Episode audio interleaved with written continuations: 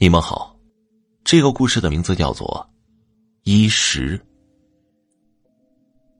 作为一名临床医生，我想我是失败的；但是作为医者，我想我是成功的。我会有最成功、最便捷、最便宜的方法帮病人解决伤痛。我想这世界上没有人比我还要成功的医生。毕业以后。就被分配到这个小县城里当临床医生，虽然不是很甘心，但是无可奈何，没有硬关系，也调不了好一点的地方，只能尽自己最大的能力往上面爬。就在今天，我终于靠城里的关系，加上举报上一届院长，做上了这个小县城医院的院长。当上院长。我也终于如愿以偿的做自己一直只敢偷偷摸摸做的事儿。不知道什么时候，开始迷恋肉体的味道。老人的肉会很松弛，肥肉较少，骨头较脆，熬汤还不错。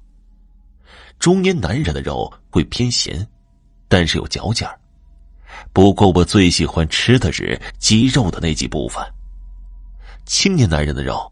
跟骨头都很好，不管是煎炒烹炸、焖溜熬炖，味道都不错。最好的是小孩的，骨头还没定型呢，肉质鲜嫩滑口。就这些肉，我是尝过的。女人在医院死的比较少，没碰到过，碰到的也是一群人在旁边。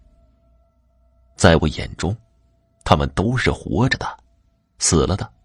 一块块五花八门口感的肉。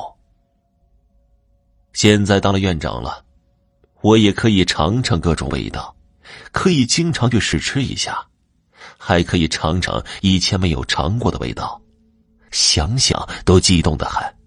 我从来没有吃过因为疾病死的肉，都是老者的或者其他原因死的。我记忆里最深的是那个车祸后送来医院的小肉。左手跟左腿都没有了，只有一边是好的。送到医院已经差不多了。我稍微拖了一下，终于等到他死了，找借口送到火葬场，途中就给他解剖了，足足割了十几斤肉跟脆骨下来，我吃了半个月才吃完。不过可惜的是，还少了两只，蛮可惜的。好几斤的肉骨啊！昨天听说医院又来了一个怀小肉的母肉，估计也是差不多，保母肉就保不了小肉。看那公肉的意思，是要小肉。这么精彩的事情，怎么不让我高兴呢？公肉的意思是一定要保住小肉，为此还给医院上下给足红包。我提的要求就是，要事后火化这块母肉，公肉居然同意了，为此我十分高兴，答应一定保住小肉。虽然不能吃一下小脆骨，但是可以吃到这么年轻的母肉，也是很满足了。母肉终于如众人所愿那样挂掉了，公肉也同意母肉归我处理了。但是，尽快归还母肉骨灰。我嘴上很快答应，但是，我找了头母狗的骨灰给公肉，他还一脸感动的说要给我送锦旗做表彰。这个我怎么好意思呢？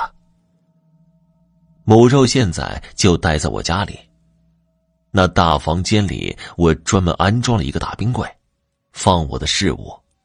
从小到老，从公到母，看到母肉还没闭上的眼睛，他一定是在想：我为什么没有及时给他止血，没有给他剖腹产？那可怜的目光让我心生怜悯。我心里对他说：“我会好好吃你的，每一种方式都来上几盘，一定让他在阴间看到他在我眼里独特的价值。”我突然感觉，其实，在小县城也不错，肉也足够，菜也足够，又没人打扰，真的是活得开心极了。说到这儿啊，就可以了。炖的老汤快好了，想不想一起吃吃看呢？看看味道怎么样？是不是你也十分喜爱，并且感动的热泪盈眶呢？话说呀，这肉真的很好吃，要不来试试吧？好了，这个恶心的故事就讲完了，感谢收听。